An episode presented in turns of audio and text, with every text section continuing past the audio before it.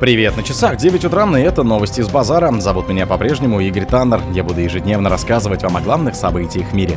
Да что в мире, в России. Финляндия закроет все КПП на границе с Россией, кроме самого северного. Правительство отменило запрет на экспорт летнего дизельного топлива.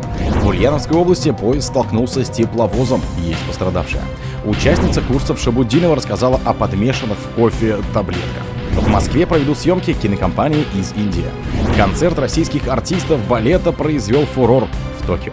Спонсор подкаста Глаз Бога. Глаз Бога это самый подробный и удобный бот пробива людей, их соцсетей и автомобилей в Телеграме. Финляндия закроет все КПП на границе с Россией, кроме самого северного. Финляндия закроет все КПП на границе с Россией, кроме самого северного, пишет крупнейшая финская газета. Правительство предлагает закрыть все погранпереходы на восточной границе за исключением Рая Йосепи, расположенной в муниципалитете Инарин. Рая Йосепи является самым северным пунктом пересечения границы Финляндии, говорится в публикации. Как уточнили в финском Кабмине, речь идет о закрытии переходов Кусаман, Сала и Вартиус. Они прекратят осуществлять пропуск людей 24 ноября в полночь. Все пограничные переходы на восточной границе будут централизованы на пограничном переходе Рая Йосепи. Решение действительно до 23 декабря 2023 года следует из заявления. Отмечается, что указанный переход станет единственным пунктом на сухопутной границе, где будут принимать заявления о предоставлении убежища. Правительство отменило запрет на экспорт летнего дизельного топлива. Правительство сняло запрет на экспорт летнего дизельного топлива из России после насыщения внутреннего рынка, сообщило Министерство энергетики в телеграм-канале. Правительство России приняло решение по снятию временного запрета на экспорт летнего дизельного топлива, говорится в заявлении. Как пояснили в ведомстве, за время действия ограничений произошло насыщение внутреннего рынка товарным дизельным топливом всех сортов и автомобильным бензином, в том числе в биржевом канале реализация. В результате оптовые цены летнего дизельного топлива на бирже снизились, а его запасы составляют 3,2 миллиона тонн, что на 14% больше, чем на дату введения запрета экспорта моторного топлива добавили в Минэнерго. Там отметили, что снятие ограничений необходимо для недопущения разгрузки НПЗ и обеспечения высоких уровней производства востребованных топлив, бензином и зимних сортов дизельного топлива. В Ульяновской области поезд столкнулся с тепловозом, есть пострадавшие. Пассажирский поезд, следовавший из Перми в Адлер, столкнулся в Ульяновской области с состоящим маневровым тепловозом. Пострадали 25 человек, сообщила пресс-служба УАО РЖД в телеграм-канале.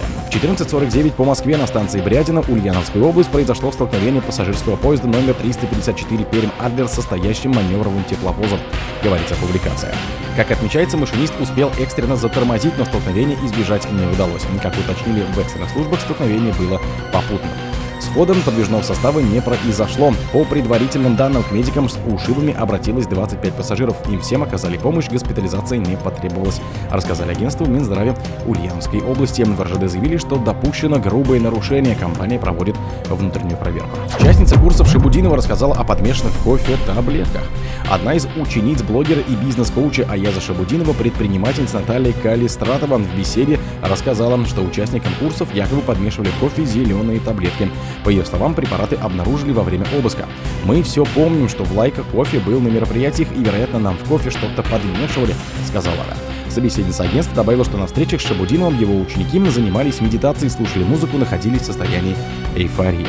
Сейчас они, таблетки, находятся на экспертизе, где она покажет, что это за таблетки и не накачивали ли нас ими, чтобы мы рассудок теряли, сказала она. Сегодня Мосгорсуд рассмотрел жалобу на арест Шабудиновым и оставил ее без удовлетворения. А я Шабудинов, основатель технологической образовательной компании для предпринимателей Like Center и сети кампусов Nice. В соцсетях у него 1,9 миллиона подписчиков. В Москве проведут съемки кинокомпании из Индии. Кинематографисты из Индии проведут съемки на площадках Москвы. Планируется, что первые пройдут уже в следующем году, сообщает пресс-служба столичного департамента культуры. Отмечается, что представители крупных продюсерских компаний Индии посетили ключевые киноплощадки Москвы и познакомились с возможностями, которые российская столица предоставляет отечественным и зарубежным съемочным группам. Эксперты из Индии высоко оценили возможности и оснащенность московских локаций самым современным оборудованием. Первые съемки на площадках они планируют провести уже в следующем году. На работе над проектами примут примут участие специалисты обеих стран, цитирует сообщение зам мэра Москвы Натальи Серединина. Сообщается, что в ходе переговоров обсуждались и другие перспективные направления сотрудничества. Например, презентация отечественных фильмов и сериалов на индийских кинофестивалях. Такой формат продвижения российских картин успешно зарекомендовал себя ранее на азиатском рынке. Концерт российских артистов балета произвел фурор в Токио. Выступление российских артистов балета в зале Токио Бунка Кайкан произвело впечатление на японскую публику, передает корреспондент РИА Новости. В спектакле «Дивертисменти», открывшем выступление в Токио, музы и балета принимали участие российские и мировые звезды. Филипп Степин и Мэя Нагахиса, Анжелика Воронцова и Эрнест Латыпов, Шаль Луи Андре Есияма, Вадим Монтагиров и Якоб Фейверлинг, Алена Ковалева, Алена Кожахкару, Ксандер Париж. Артисты исполняли партии из балетов Ромео и Сергея Прокофьева, «Спящая красавица» и «Лебединое озеро» Петра Чайковского. Зрители несколько раз начинали аплодировать и кричать «Браво!» даже по-русски еще до окончания фестиваля. Так, финальная овация началась в середине последнего номера программы «Паде де Китли и Базилия» из балета «Дон Кихот» в исполнении Воронцовой и Латыпова. На прощание артисты представили коллаж из коротких сольных номеров.